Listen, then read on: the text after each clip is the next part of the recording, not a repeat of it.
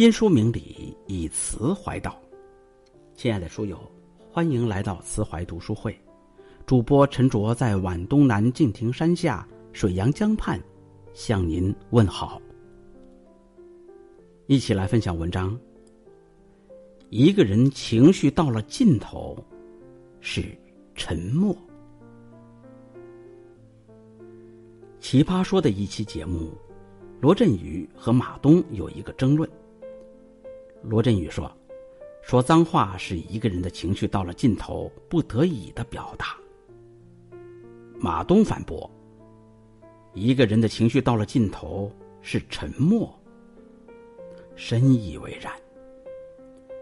人总是越长大越孤单，越懂事越沉默。成年人的世界，除了冷暖自知，有的也是悲喜自度。所以，我们最终都会明白，情绪在沉默中开始，最后也会在沉默中结束。沉默是一种无言的修行。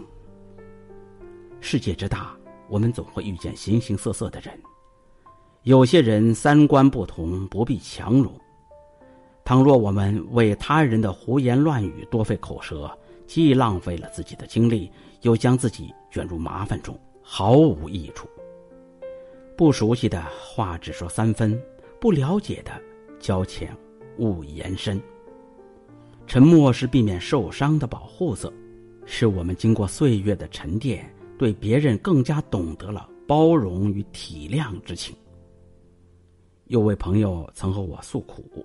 他在朋友圈晒了几张去国外旅游的照片，却被人指指点点，说三道四，说他真会过日子，真有钱。他感到很气愤，就和那个人吵了起来。我回复他：保持沉默就好，不言并不代表屈从，而是明白道不同不相为谋。对方与你三观不一致，那就不要去浪费时间和精力，因为。除了生一顿闷气，毫无意义。不多说，尽快结束无意义的对话，这才是智慧。为人处事，看破不说破，这是一种境界。就像海明威说：“我们花了两年学会说话，却要花上六十年来学会闭嘴。”很多事情自己心知肚明就好，说话讲究分寸。不成一时的口舌之快，看透不点透，看穿不揭穿，才是一种格局。要明白，真正成熟的人不是拒绝车马喧嚣，而是默默的在心中修篱种菊。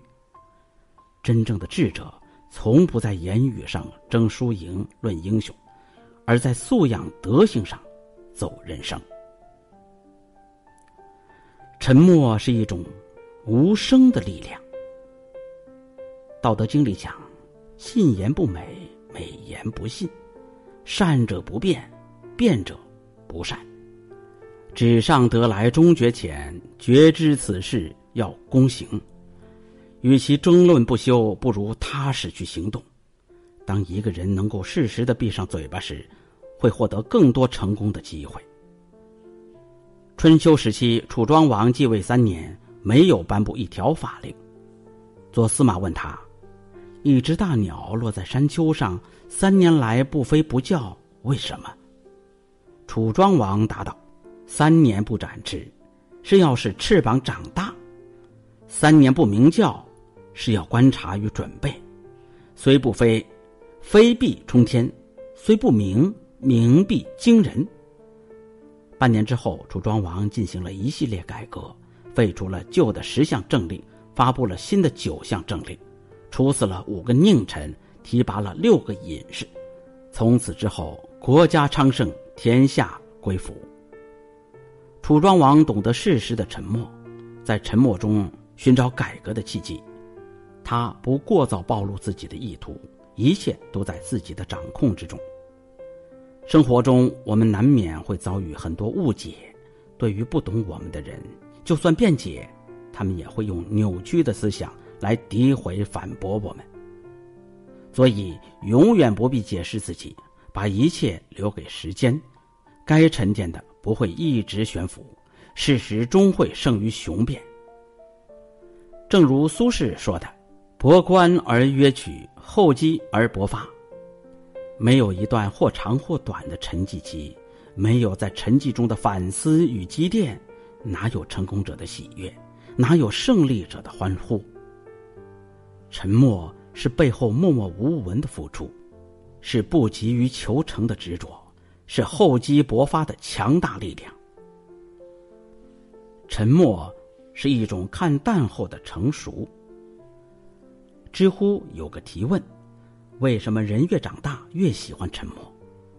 下面有一条回答是：因为有些人无话可说，有些话无人可说。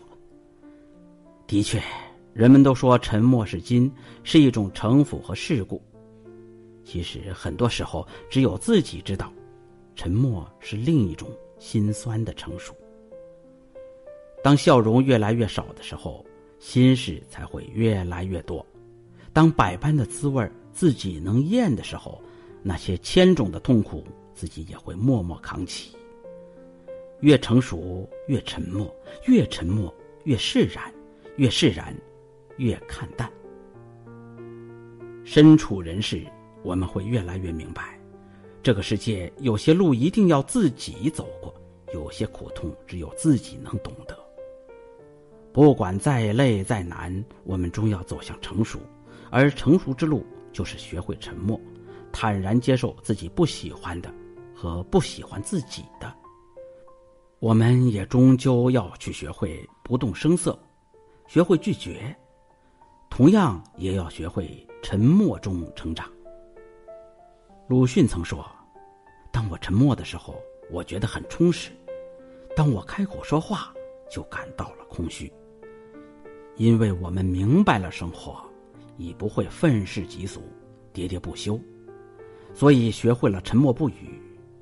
面对生活的风雨漫天，内心已变得波澜不惊。最后分享杨绛先生的一段话：我们曾经如此渴望命运的波澜，到最后才发现，人生最曼妙的风景，竟是内心淡定和从容。我们曾如此期盼外界的认可，到最后才知道，世界是自己的，与他人毫无关系。相信经历多了，你会明白，当情绪到了尽头，沉默的另一个名字，叫成熟。好了，今天的文章就分享到这里。经典是人类文化的精华。读国学，让你在不知不觉中遇见更好的自己。慈怀推出慈怀书院视频号，一分钟短视频为你解读国学智慧，弘扬传统文化。欢迎拉到文末海报识别二维码关注。